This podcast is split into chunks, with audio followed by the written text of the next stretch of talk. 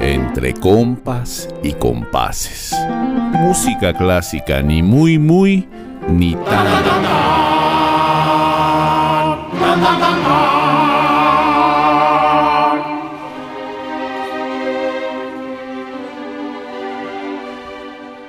¿Qué tal?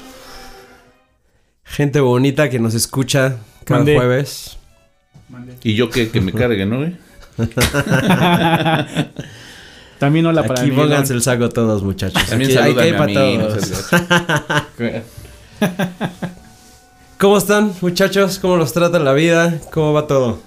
Chingón. Sí, ¿Todo no- bien? No, no tan bonito como a ti, güey, pero, pero Eh, bien, güey. Pues es que es cuestión de actitud, Miguel. Es lo que no has aprendido. y- Güey, pues disfruto es de la que vida. no lo saludas, cabrón. Pues Dentro es de que, toda güey, mi fealdad, cabrón. Culero.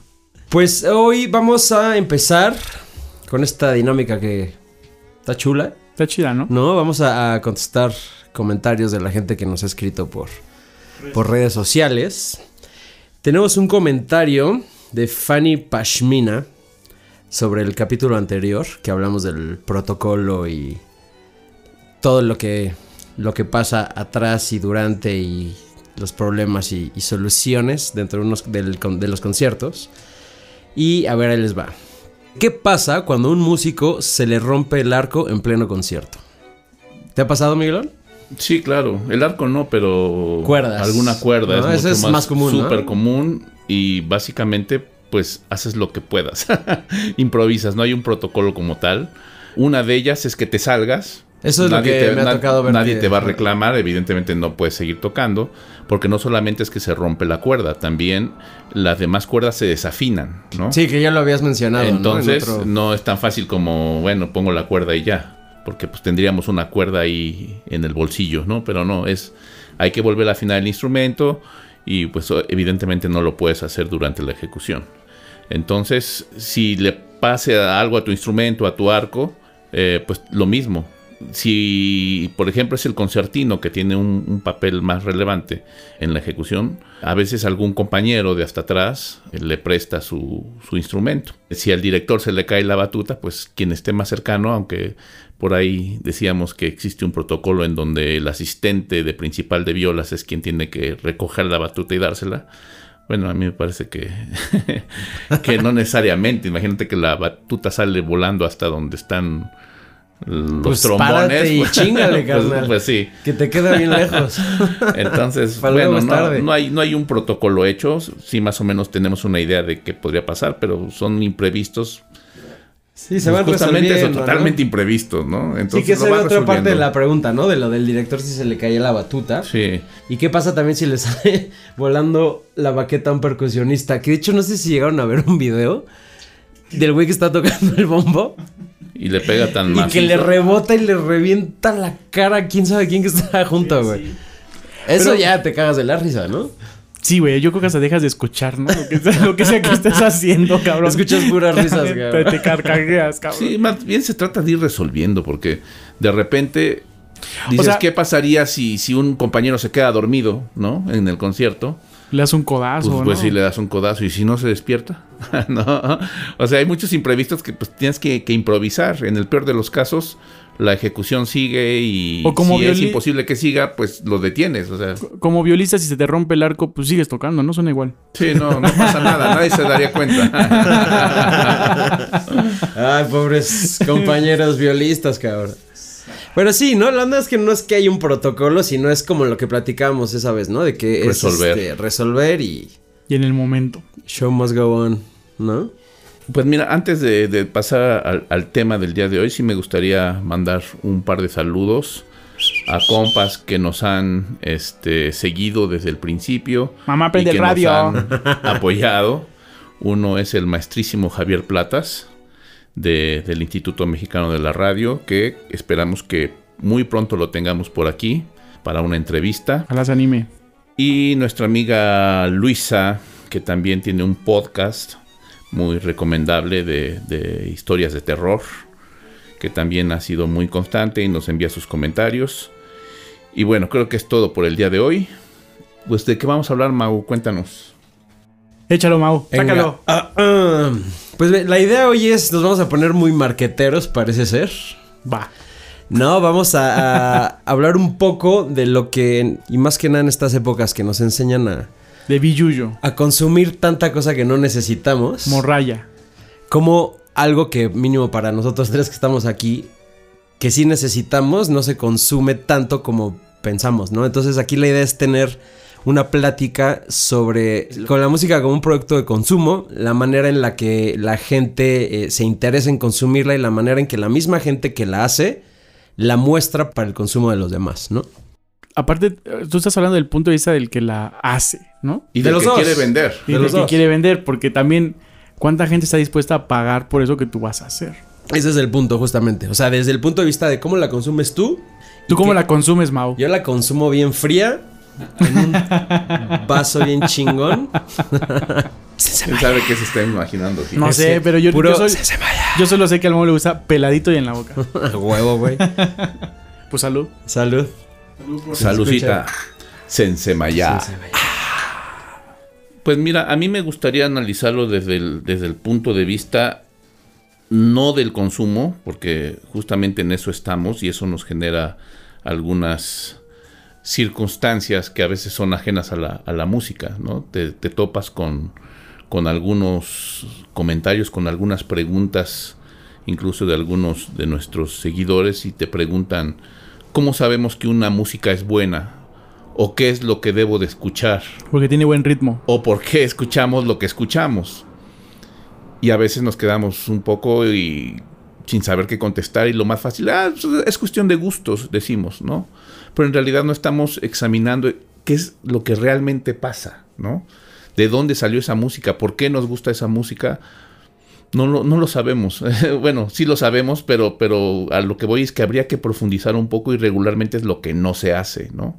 de dónde sale esa música que escuchamos y por qué estamos rodeada de ellas y por qué pensamos que la música que más vende a veces inmediatamente la ponemos como que es mejor música, ¿no? Estamos dando por hecho que música que no se escucha o que no se vende no es buena, cuando en realidad eso tampoco es cierto, ¿no? A veces son dos aspectos totalmente diferentes de, la circulación de, este arte, ¿no? Sí sucede eso que a veces son los los que producen el producto para que sea consumido, los que crean una tendencia de ese consumo, ¿no? Lo que mencionas ahorita, o sea, el hecho de que mucha gente escuche la misma música podría ser que en el colectivo se piense que esa, porque la escucha mucha gente, es buena música. Aunque pues, sabemos que no necesariamente tiene que ser así. Pero, ¿cómo es que esa música llega a ser tan popular? a veces obedece a un asunto de mercadotecnia, estamos de acuerdo, pero también tiene que ver con un asunto cultural. De hecho, este modelo de consumo de música nos viene de hace dos siglos a lo mucho, ¿no? Antes la gente, bueno, trataba de ser buena en lo que hace, como cualquier profesión, como cualquier oficio, pero la gente no pensaba hacerse rica de eso, ¿no? Nadie quería ser millonario con eso, simplemente la gente se expresaba, algún genio podía crear una obra, no necesariamente con el interés de hacerse rico, sino era una, una la expresión, su, su necesidad de expresión, pues, ¿no? Lo hacían y de repente alguna de esa música llegó hasta nosotros, a este tiempo, y se toca mucho. Algunos otros compositores no tan afortunados, pues ni siquiera los conocemos. Entonces, ¿qué es lo que determina eso? Algunos musicólogos dicen que no necesariamente tendría que seguirse el patrón de yo quiero vender, escribo música, la gente la consume y paga, y mientras más pague, pues mejor estoy yo, ¿no? Ese es un, aspecto meramente reflejo del sistema que actualmente prevalece, ¿no? Y más si, consider si consideramos el asunto de la globalización. Tiene que ver con un asunto absolutamente cultural, ¿no? Quizás algunos lo vean desde el punto de vista peyorativo de decir, bueno, nada, pinches imperialistas nos hacen consumir, eh, o los gringos nos venden sus cosas, etcétera, ¿no? que en realidad son consecuencias de lo mismo, ¿no? ¿Qué pasó cuando, cuando lo hablábamos la, vez pasada? Cuando quien mandaba eran los griegos o cuando los que mandaban eran los romanos, pues impusieron su manera de apreciar la música, de vivirla, de crearla y de disfrutarla. Y finalmente eh, eh, tenemos ese legado aún, ¿no? No quiere decir que esa sea la única manera de hacer música. Sin embargo, pues gracias a eso estamos consumiendo la música que actualmente escuchamos. Sí, totalmente. Yo lo que creo es que viendo la palabra consumo sin darle esa connotación económica, o sea, a final de cuentas tú haces música o los compositores o quien sea que quiere crear algo, lo está haciendo con una manera de expresión para que alguien más lo consuma. ¿Me explico? No es de que me pague por él, sino que consuma lo que yo estoy tratando de decir. Que escuche mi música. Y pues. para generar un diálogo, generar una, una introspección, reflexión, lo que quieras, ¿no? Es para que alguien más consuma lo que yo estoy creando. Partamos de ahí, ¿no? O sea, de que sí hay ese consumo tiene que generar en algún momento por cuestión de cómo funcionan las cosas. O sea, yo necesito tener una retribución económica, que es a lo que está, a lo que, como el segundo paso, para yo también poder estar bien económicamente o que me permita seguir viviendo de generar, de crear lo que estoy creando. ¿no? Entonces, a final de cuentas, sí es una cuestión cultural totalmente, porque como decimos, ahorita la, música que más se escucha en internet, en el radio, en la tele, en YouTube, en todos los comerciales, por todos lados que te ponen las mismas canciones, ¿no?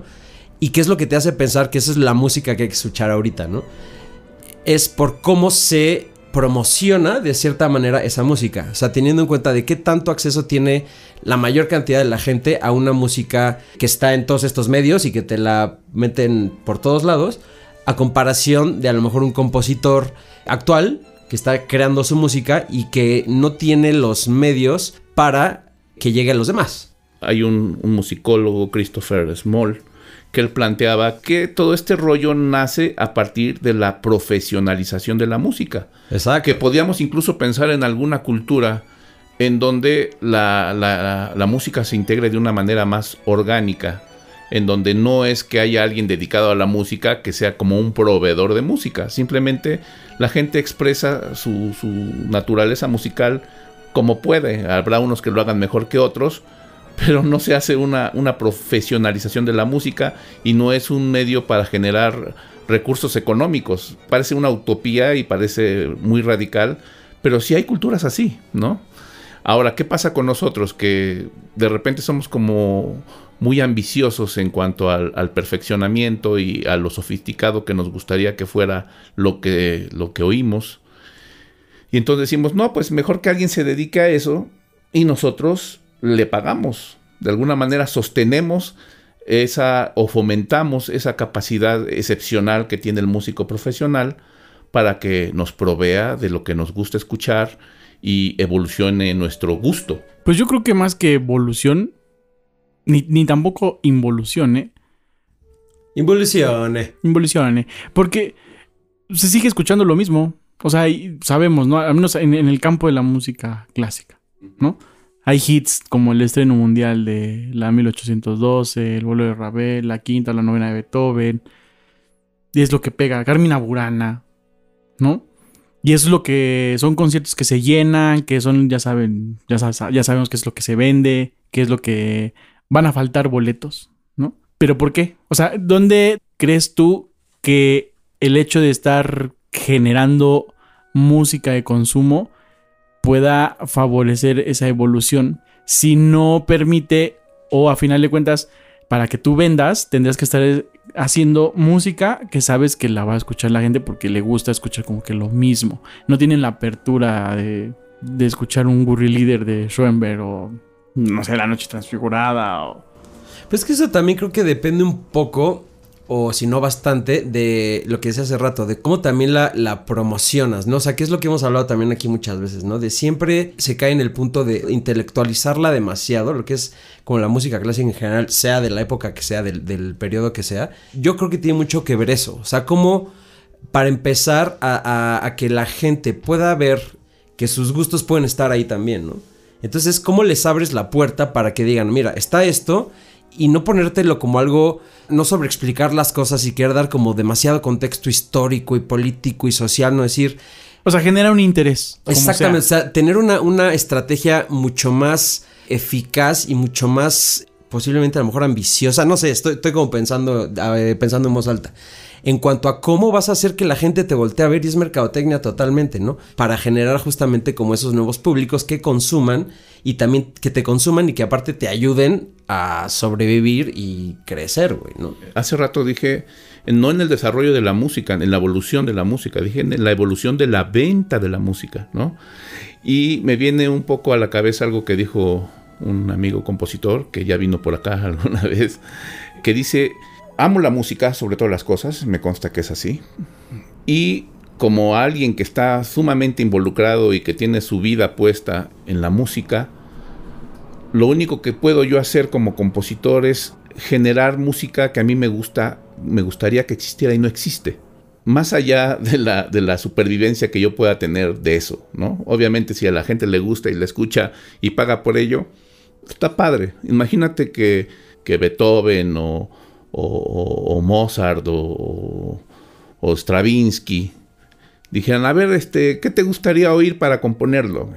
No, así Para no funciona. ¿no? Así no funciona. O sea, Sí, es, no, pero- es como una, es una especie de, de- pues como de sacrificio, ¿no? Es un apostolado, le dicen. Es un Ahora, alguien que siempre está dispuesto a arriesgar, a veces pierde, a veces gana. Creo yo que, que la gente que es demasiado condescendiente con el público, pues termina no haciendo nada más que dinero para él, ¿no? No hace ningún cambio en la apreciación de la música y como dice Mauricio, efectivamente seguimos oyendo las mismas cosas, cuando en realidad esa música está padre y, y- y es un precedente para que la misma música evolucione y abrirnos cierto nivel de conciencia a ir justamente evolucionando la música, cosa que no ha pasado y que sí ha pasado, pues está restringida a la mayor parte de las personas. Tenemos, por ejemplo, una pregunta muy recurrente y de repente la gente no, no se la espera. Y te dicen, ¿la música clásica existe hoy en día? ¿Existen compositores de música clásica? De repente llegan la pregunta y tú no sabes qué contestarle porque, pues como clásica, clásica no, pero sigue habiendo alguna línea que conecta a la música de concierto de hoy en día con la música de hace 300, 400 años. Claro que sí, eso pasa. Hay músicos, existe la carrera de composición. Se supone que, tú tendrías que saber cómo se compuso y cuándo se compuso y por qué se compuso y ser consecuente con tu tiempo y traer nuevos recursos de manera que tu paleta, tu rango de, de- de herramientas pues sea más rico y puedas obtener nuevas Sí, experiencias. contribuyas a la evolución, ¿no? Sí, pasa una cosa curiosa además.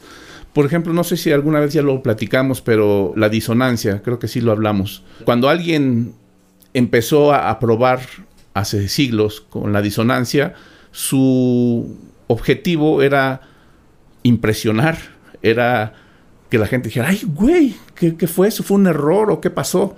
¿No? Y en un contexto adecuado, una disonancia puede ser absolutamente perturbadora y te llama la atención, te escandaliza de cierta forma, ¿no?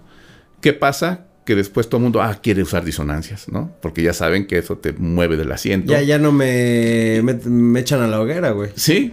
Y lo, lo que pasa, El tritono, el tritono, ¿no? Creo que es el que era O las Ajá. Güey. que, pa- que pierde su efecto, ¿no? Después de que todo el mundo ya descubrió lo que, lo que genera una disonancia hace muchos siglos, pues la, la- la disonancia deja de perder su, su efecto. Ya no, ya no provoca el mismo efecto que le causó a las primeras personas que lo escucharon. Y sin embargo, bueno, como un testimonio histórico, como una referencia, sigue siendo valioso y qué bueno que se toque. Pero su objetivo no es asombrar a nadie. Si tú le pones a alguien una disonancia de, de pergolesi a alguien, ya no dice, ay, güey, no mames, acabo de ir una disonancia. No, eso no, ya no pasa, ¿no? Tendrías que generar nuevos, un nuevo lenguaje o nuevos recursos para causar ese mismo efecto, ¿no? Y lo que pasa es que también luego llega el, lado contrario, que quieren generar solamente esa reacción. Y entonces el, compositor queda un poco perdido entre querer asus- asustar o, o perturbar al oído. O querer y- agradar. Y, o, o querer agradar. Y entonces tenemos dos corrientes en donde, pues, por un lado haces danzones. Ah, no, no, no, no voy a, no, no voy a decir nada. y, o- y- y por otro lado, haces- Cantas tangos. Sí. ya, ya- ya no sigamos.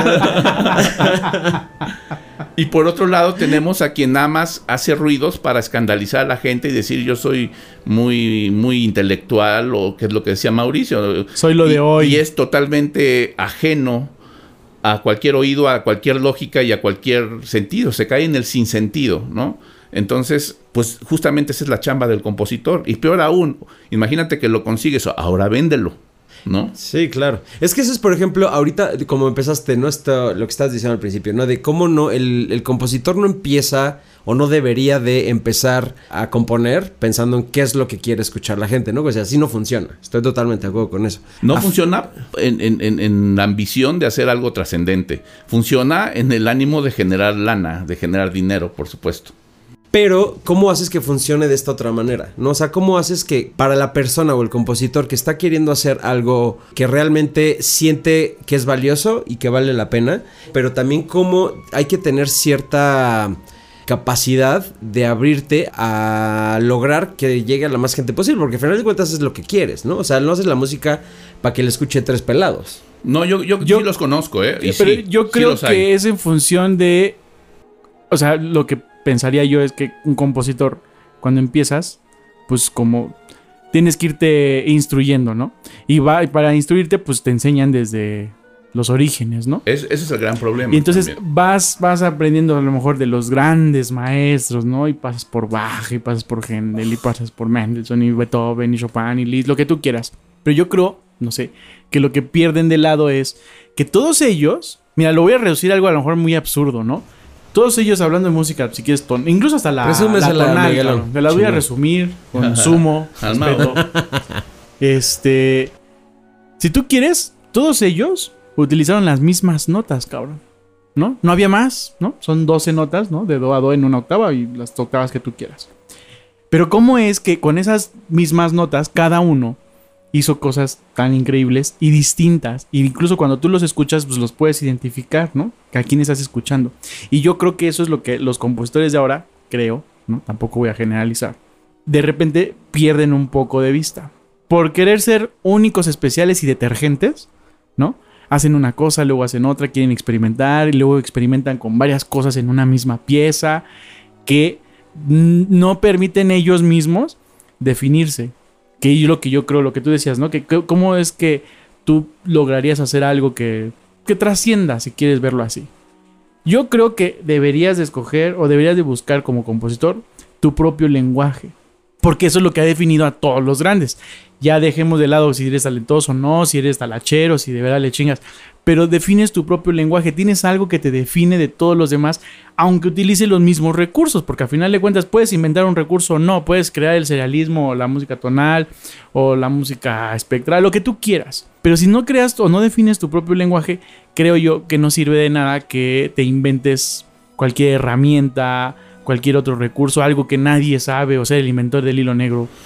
Porque, pues, ¿para pero, qué? pero estás de acuerdo que hay gente que pudo haber encontrado su propia su propio eh, estilo, su, su propio lenguaje y no pasó nada. Nadie se acuerda de ellos ahora, ¿no? Es, es, es- un- una especie de, de albur. Te, la- te- te la, te la estás jugando, ¿no? De igual manera, pues hay gente que, que Pues es- ahora. esa es otra manera. pues, sí. Jugársela es una manera de hacerse rico. Literalmente. Entonces, estamos viendo que componer y vender son cosas diferentes. Estamos de acuerdo hasta ahí. ¿no? Sí. Y Sí, que no necesariamente algo que se vende mucho es, Es muy bueno. bueno. Ni tampoco algo que se vende mucho es malo tampoco, ¿eh? Ni Eh, tampoco, algo, ni tampoco algo que es bueno se vende mucho. Sí, y hay cosas que, que son malas y se venden mal también, ¿no? Y se venden peor. Entonces, Sí. este, no hay como una regla al, al respecto. Entonces queremos hacerle saber al público que sí, que sí hay música nueva, que hay compositores de carrera que siguen buscando su lenguaje, su estilo, y están en una época en donde las obras se tocan una sola vez y no más, ¿no? ¿Cuántas veces se ha tocado la novena de Beethoven? Ah, sería bueno hacer buscar el dato. y de repente algún compositor contemporáneo que escribió una obra y que solamente una orquesta o un intérprete lo, lo tocó y Tuvo la osadía. tuvo que, la por osadía ejemplo- y que jamás se volvió a tocar. Y que por ¿no? ejemplo esa es una estrategia que también que se utiliza mucho, ¿no? O sea, utilizas un, un estreno, ¿no? Tienes que comisionaste una, una obra a un compositor que a lo mejor mucha gente no conoce y la programas junto con la quinta de Beethoven. Aunque a lo mejor muchas veces no, no tenga nada que ver, pero utilizas como un poco toda la gente que, que va a venir a ver la quinta, que se va a quedar hasta el final del concierto, y empiezas con esta piececita de 10 minutos de un compositor contemporáneo y ya le- mínimo esa gente ya lo escuchó, ya sabe quién es, Se la sabe a qué que suena, para poder se la a tuvo que Beethoven- chingar a huevo, a lo mejor el 10% de la gente dice, ah, mira huevo, apuntan el nombre, buscan algo después, o más o menos, pero son como, como es, es justamente las estrategias que, a las que me refiero, ¿no? De cómo vas a hacer llegar a más gente esa música. Y a veces esas estrategias tienen sus fallas, cabrón. No, claro, güey. si como tú- cualquier estrategia, eso es prueba y error. No, pero me refiero a. Esta, esta es una buena idea, ¿no? La programas, programas una obra nueva de un compositor nuevo que va, va empezando con alguien, pues ya, ya establecido, cabrón, ¿no? Como Y que sabes que así es, ¿no? Y ya sabes que va a jalar. Va a jalar un chingo de Garantía. Miguelón, Miguelón va a jalar chingón. A huevo. Ya sabes, es estúpido. Jala banda, Miguelón, eso sí. Pero si pones esta pieza y la separas por el intermedio, hay banda que es. Que llega después del intermedio. Sí, cabrón, o sea, la banda es culé y de repente. sí. ¿no? Sí, siempre va a haber Yo ahí, nada más claro. voy a escuchar a No, y además hay otra cosa. El demás. ta, ta, ta, tan. Sí, yo pago mi boleto completo, pero yo nada más voy a escuchar el ta, Sí, ta, ta, claro. Ahora, el asunto está, no solamente el te lo comes a fuerza, ¿no? Porque ya vimos que a la fuerza ni los zapatos, ¿no? No, pues que yo quiero una pizza del Domino's, güey, y yo te quiero dar este una galletita con caviar, güey, ¿no? Y dices, no, no mames, o sea, yo, quiero, mi pizza, güey, ¿no? y no, ni siquiera estoy diciendo que el caviar sea mejor que la pizza, solamente digo que Pero yo quiero hay pizza, cosas güey. que Y son de Domino's. comunes y, y, y puedes tener- Patrocínanos. y le puedes poner un bocadito y eso no va a garantizar que le vaya a gustar. ¿Qué es lo que tendrías que hacer para que lo pudiera apreciar? Pues tendrías que darle una, una secuencia, un método. Ok, te voy a dar la pizza, ahora prueba esta otra pizza, ahora prueba, prueba otro ingrediente, ahora prueba... eh, o sea, vas generando toda Eso es a una lo que me refiero con y estrategia, gusto, ¿no? exacto. O sea, ya tienes una estrategia mucho más clara de cómo vas a lograrlo, güey, ¿no? Que creo que es lo importante. Y seguramente hay mucha gente que sí la tiene, o muchas orquestas o muchos ensambles que sí la tienen. Pero pues qué tanto puede ser que esté funcionando, ¿no? Qué tanto se van tomando esas mediciones y se, se sacan como estadísticas de la gente. O sea, son cosas que creo que debería de haber como más información, ¿no? Porque al final cuentas ahorita información hay un chingo, ¿no? Podemos hacer una consulta popular como la. ¿No? A ver, a ver qué. ¿Qué quieres escuchar? ¿Y por qué? ¿Y por qué? ¿Y cuánto estás dispuesto a pagar? Nos. Por escucharlo. Sí, claro. Por ahí alguien decía también que en el momento en que algo se te hace lo demas- demasiado familiar como para que lo escuches sin sobresaltarte, mm, sobresaltarme me refiero a, a que te provoque algo diferente, eh, es que esa música ya cumplió con su cometido, pero en ese momento queda incapacitada para seguir haciéndolo, ¿no? Que pasa muy seguido ahora con algunas obras que en su momento fueron consideradas absolutamente horribles, inaudibles, como la consagración de la primavera, por ejemplo, ¿no? Que alguien decía, bueno, pues, ¿cómo alguien puede escuchar eso? Y de repente, hoy en día tú puedes oír la consagración de la primavera, incluso la tarareas, la cantas, la disfrutas, y quiere decir que la pieza ya cumplió su cometido. Finalmente pudo entrar en ese, en ese, en ese estatus, pero deja de ser algo nuevo, que te esté aportando algo, ¿no? Más que el placer. de Más allá de lo que pues, te pudo aportar. Sí, claro, lo hizo en su momento y ya fue.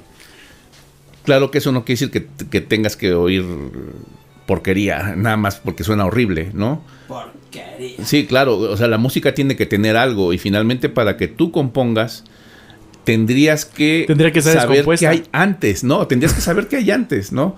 De repente quieres componer atonal cuando no tienes ni la más remota idea de cómo se han organizado los sonidos desde hace 400 años. No puedes hacer eso, tienes Si no que puedes conocer- empezar del Sí, paso número Sí, 5. no, sí, exacto. No puedes empezar eh, voy a mezclar ingredientes para que suenen horrible y ya soy nuevo y único e, e inigualable. Único O sea, especial y detergente. No, no. Y, y por el otro lado, vas a componer tonal. Ok, bueno, vamos a ver qué se ha escrito tonal y si lo que tú estás escribiendo ha sido puede competir, bueno, va- vamos a usar el término competir de alguna forma con lo que ya se ha escrito antes. Y si no, ¿para qué? Yo no estoy diciendo que no deba componerse tonal. Digo, digo que tendrías que saber qué hay escrito para que lo que tú estés proponiendo sea novedoso, ¿no? Sea nuevo y te esté, le esté aportando algo, alguna... A alguien. Sí, exacto, sí. Eso, eso yo lo vi, así fue, digamos, lo, lo viví en un concierto de música contemporánea. Y el título del, del programa era este tangos. Algo. pero Tangos es- atonales. algo así. Fueron tangos atonales, pero en el título decía algo de tangos, ¿no? Entonces, pues la gente se llenó el concierto porque pues, querían escuchar tangos, cabrón, ¿no? Tangos. eh, marketing, cabrón, te estoy diciendo. Sí, a huevo, ¿no? Entonces pegó, jaló esa madre, se llenó y empieza el programa. Y pues lo primero que escuchas dices, ver, qué, qué mierda estoy escuchando, ¿no? Este. Tango, una muñeca vestida de azul. Este. sí, sí, sí, estoy bien, no me equivoqué de sala, cabrón, ¿no? Este. ¿Qué pedo, no? Te limpia los oídos. En todo el concierto hubo un señor, ya de ya de mayor edad. Todo el concierto terminaba la, una, cual- todo el pinche tango, terminaba cualquier tango y empezaba el.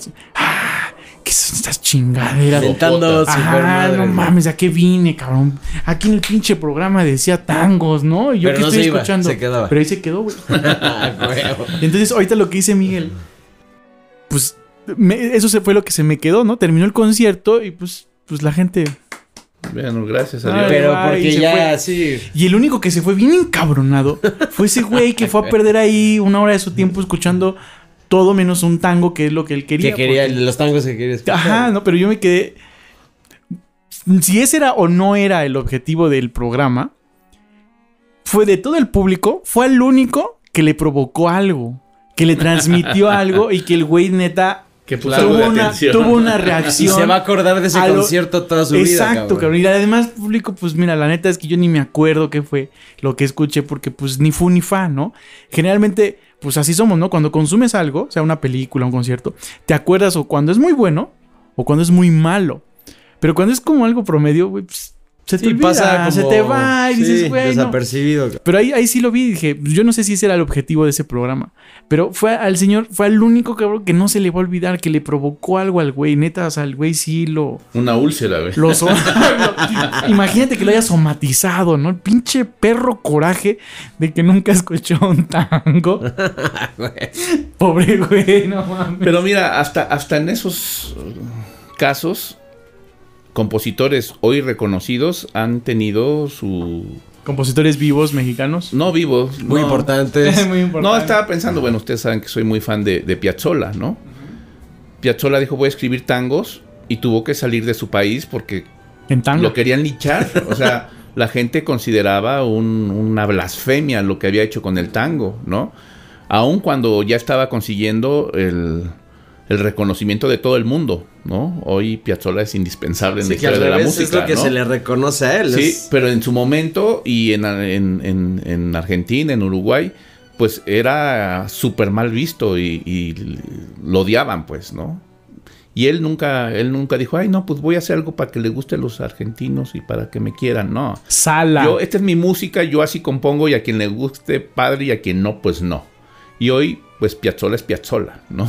Sí. Entonces, este, pues lo mismo pasa yo creo que con el sistema tonal. Si eres un maestro, si eres alguien que sabe hacer su chamba para, para componer, pues yo creo que no hay ningún problema. El problema es cuando dices, güey, pues tengo poquitos likes y, y- y yo quiero que, que ser un, un- una pop star, ¿no? Un pop star. Una pop tar. Entonces ahí es donde, donde tenemos problemas. A- además está el asunto tanto de la, de la producción de la música. Estamos pensando en conciertos en vivo, pero la verdad es que hoy las, las grandes figuras este, dependen más de sus grabaciones que de un concierto en vivo, ¿no? ¿Y, y qué es lo que buscas en un concierto en vivo? También ahí se ha desvirtuado un poco. Bueno, estamos dependiendo de la, de la tecnología de hoy en día. Y entonces recae casi todo el éxito de, de una grabación en el ingeniero, por ejemplo, ¿no? que ya no es como concibe. Sí, ya no es nada más grabar y intérprete, sí, vámonos, no. rífense, ¿no? No. Sino, Estoy todo se puede pensando- editar, como este podcast. Sí. Estoy pensando, por la ejemplo, en la primera grabación de la, de la Sinfonía Inconclusa de, de Schubert, en donde no consiguieron contrabajos, no Es consiguieron timbales. Eh, Pues es que iban ad hoc con la sinfonía. Sí, Exacto, estaba para que se escuche O sea, que algo era- le falta. Era una sinfonía inconclusa, la orquesta tenía que estar incompleta, ¿no? Pues obvio. Había dos, dos, dos violas. Con Y esa. así, y así grabé con armaron, eso. con Había dos violas. ¿Qué, qué más puedes pedir? No, con eso la arma. Te, te ahorra las maderas, cabrón. todo, todo te ahorre. Entonces, este, hoy en día, pues, pues, si quieres tener una grabación exitosa, pues debes cumplir con unos estándares terribles de calidad, ¿no? Que dependen más del ingeniero que a veces de- del mismo intérprete. Entonces, es otro aspecto de, de- de la música. Entre eso y entre que además yo siento que ahora, por lo mismo del consumo, más que el producto auditivo, ya es mucho el visual, ¿no? Sea, Exactamente también. que es, es lo que tú le estás mostrando a la gente, porque la gente pues va al concierto y a lo mejor pues alguno que otro pues sí va y escucha y está poniendo atención, pero pues la mayoría es visual. Sí, ya es es visual y lo ahí, que ¿no? Lo veas, que la iluminación. No, pues ya valí madre. güey. Tú eres bello, Miguelón, eres No. bellísimo. Alguna vez vi una, un cartel donde eh, anunciaban la, la sexta de Beethoven. A la de la FAM, ¿no? Ajá, la de la facultad. otra vez me refiero, marketing, cabrón. Fue, esa madre fue excelente, Está cabrón. buenísimo ese cartel. Vamos ¿no? a buscarlo y lo ¿Cómo? ponemos en el Facebook o algo así para que lo para vea que vean la imagen, cabrón. ¿no? Era O sea, impresionante ese Así cartel, ven güey. a escuchar la sexta sinfonía de Beethoven, la sexo, ¿no? pastoral, ¿no? Y entonces ponen sexta Todo era, o el sea, para sex, empezar era todo negro y con, con ro- rosas, con rosa, las letras ¿no? rosas así como de Volan Rouge o una cosa así. con guantes de látex y ondas Sí, sí, así. sí. Y negro como Y que- una boca así, ya sabes, bien sugestiva.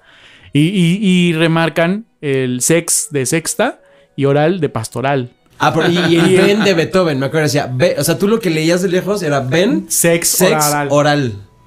Entonces veías el, el cartel y dices, güey, no, vamos, güey. Vamos. Vamos, Ya nada más le falta ensayo hoy. Ya nada más le falta ahí gratis, cabrón. Sí. No, que pero la gente que ha de haber ido se ha de haber salido más este, decepcionada que el viejito de los tangos, güey, ¿no? sí, exacto. Así, güey, yo vine aquí por otra cosa, sí, güey. ¿Y dónde Ese está? es, ese es el otro rollo de- del, del, Voy a ir a la Profeco. ¿no? Exacto. Voy Este a- rollo del engaño. Una cosa ya es hacer algo subliminal y otra cosa es que... Denúncialos con la Yo, yo FEPADE. lo tengo, eh, por ahí, ese cartel, güey. Porque si me hago que le tomé Buenísimo, foto porque buenísimo. me encantó, güey. Lo voy a buscar y lo, lo subimos, güey. Qué buen marketing. Y ahora que, que menciona Gil el, el- el aspecto visual, pues caemos en la cuenta que no solamente es la calidad de la música la que, Mis ojos están acá arriba, Miguel. la que influye en, en la venta de, de- de la música, ¿no? Es está rodeada de muchas muchas otras circunstancias. También de somos- muchas. Somos conscientes de que es un arte escénico, la escena es importante. La duda viene cuando la cuestión escénica está por encima de, de- de la auditiva, ¿no? Y de repente me viene a la mente, no voy a decir la orquesta, Pero Es una orquesta muy importante. importante. una orquesta muy importante, De una ciudad muy importante. en donde alguna vez yo escuché donde directamente y textualmente pedían que en la orquesta hubiera chicas guapas. ¿no? En serio. Sí, o sea, bueno, ok, que medio toquen. Ok, no, no queremos a O los sea, era prioritario músicos. la- Sí, el aspecto visual Que de- se vieran bien unas chicas ¿De las bonitas. mujeres nada más, aparte? ¿O Eh, en general también güeyes galanes, así como No, tú? eh, güeyes galanes y Como tú. chicas, ¿no? Ándale. Ah, huevo. Sí, no, por eso me dejaron fuera. este. Y eso, y eso es real, yo, yo lo escuché, Neta, ¿no? güey. O sea, una orden directa de arriba. ¿Saben qué? Para la nueva plantilla vamos a buscar chicas bonitas, ¿no? O sea, con talla y altura. Sí. Y bueno, Sal. pues mira, la verdad es que cada quien organiza su trabajo como, como quiere. Si quieres pones veladoras, ¿no? Y dices que es el evento del siglo. Si quieres pones chicas guapas y... Saca tu y, mierda, este, Miguelón, sácala. Tú peleé. Cada quien sabe cómo organiza Claro. su show, pero la gente debería ser un poco más exigente. Y crítica también, ¿no? más O sea, como- crítica sí. respecto a lo que está recibiendo por lo que paga. ¿no? Exacto. Y bueno, pues creo que es todo lo que tengo que decir. Avienta tu micrófono, Miguelón. Ya me voy. Bien ahí, pero antes de que te vayas. Una chela Una- sensemaya. Una sensemallita. Salud. ¿no? Salud. Salud. Y pues bueno, con eso nos despedimos. Ya Escríbanos, comenten por favor. Eso es. Miéntenos si Esa quieren. retroalimentación está siendo bastante rica. Ahí, Prometemos este retomar sus dudas y, y preguntas en, en los. En siguientes capítulos. capítulos. Ustedes échenla, sin pena. Échenlas, con todo. Déjense venir. Y pues, bueno, nos vemos la semana que entra. Muchachos, un placer como siempre. Una hemorragia de plata. Una hemorragia de placer por todos lados. Siempre clásicos, Nunca inclásicos. Sale bye. Chao. Entre compas y compases. Música clásica, ni muy, muy, にた。らだ